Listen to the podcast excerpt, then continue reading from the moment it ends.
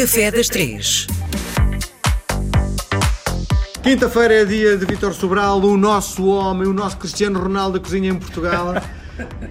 Vítor, estamos em pleno mês de agosto, está um calor desgraçado em Lisboa. O que é que se, a comida e calor são duas coisas que na sua cozinha combinam? Ah, sem dúvida, é assim. Comer e beber combina sempre, não é? Embora eu tenha que ser honesto, no verão há determinado tipo de coisas à tarde que sabe melhor do que o inverno. E como o nosso programa, o título é o Café da, Das três? das Três, eu, há coisas que como e bebo antes do café e depois bebo o meu cafezinho. não é? Sim. E a sugestão que eu tenho hoje para dar é que os salgados para mim são uma coisa eh, uma coisa importante e na minha opinião das melhores alturas para comer salgados É no verão. é no verão e à tarde. Porquê? Porque um, uma imperial, um copo de vinho branco bem frio, um bom espumante é fantástico.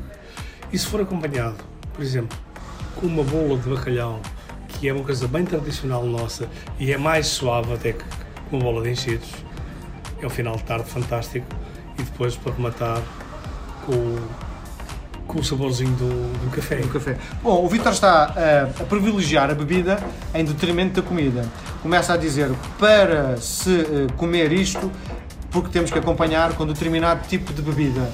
E isso é um Neste bocado de contrassenso sobre, no fundo, a arte do Vítor. O Vítor privilegia a comida. Não, não, Miguel, eu vou explicar porquê. Não é por uma razão simples, porque eh, se eu não acompanhar certo com o sólido, o, o líquido vai-me estragar aquilo que é sólido, neste caso, que são os pratos confeccionados. Refrigerantes, coisas doces para acompanhar eh, produtos bem feitos, cozinhados, não é uma boa ideia. Um sumo de laranja para comer, embora seja uma coisa natural, para acompanhar uma bola, uma bola de, de bacalhau, não é uma boa ideia. Sim. Então, ah, se vamos querer ser pouco alcoólicos, à rua. Ou então, a cervejinha ao espumante, ou a cerveja nas tardes de verão. Eu até diria, ah, um, um bom chá frio também funciona. Ah, sem açúcar. É o melhor para, para passar as tardes de verão ah, à mesa e depois tomarmos o nosso café. E eu também tenho que dizer que algumas vezes apetece um café com gelo. Bom, eh, o Vítor eh, é conhecido também, sobretudo, por causa do seu livro de receitas de bacalhau. Deve ser provavelmente o português que mais receitas de bacalhau sabe. Hoje escolheu uma bola de bacalhau para o nosso café das três. Do ponto de vista da confecção, é algo difícil de fazer?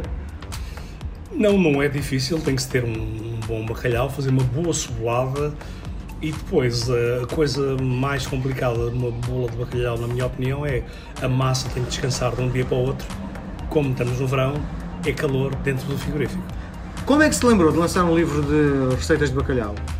Eu lancei o livro de receitas de bacalhau porque nesse mundo todo que eu, que eu já cozinhei estão-me sempre a pedir para fazer bacalhau e então eu achei que em vez de ser uma coisa quase ofensiva no sentido de nós portugueses temos tanta coisa, porque é que eu tenho que sempre fazer bacalhau?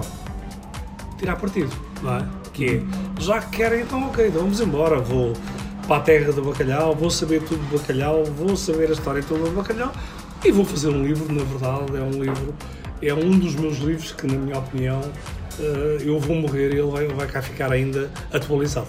Vítor, o Vítor eh, considera o bacalhau provavelmente o prato mais tipicamente português. Concordamos? Não é o mais tipicamente português, na minha opinião, mas entra nos 10 mais típicos portugueses. Mas não há bacalhau na nossa costa. É verdade.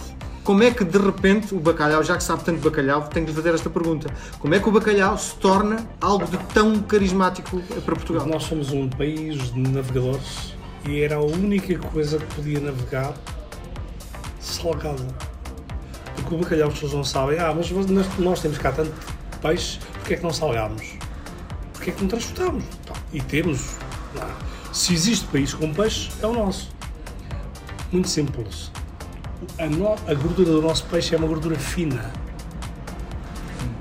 E a gordura do bacalhau é uma gordura gelatinosa que sai quando o bacalhau é seco. Então não rança. O bacalhau quando é seco, fica seco, não rança. Portanto, nós temos que o hidratar a seguir. Sim. E se fosse um peixe que guardasse a gordura, rançava e estragava. Como é que se escolhe uma aposta de bacalhau? O bacalhau escolhe-se quanto mais seco tiver, maior, como é evidente. Quanto mais seco tiver, melhor.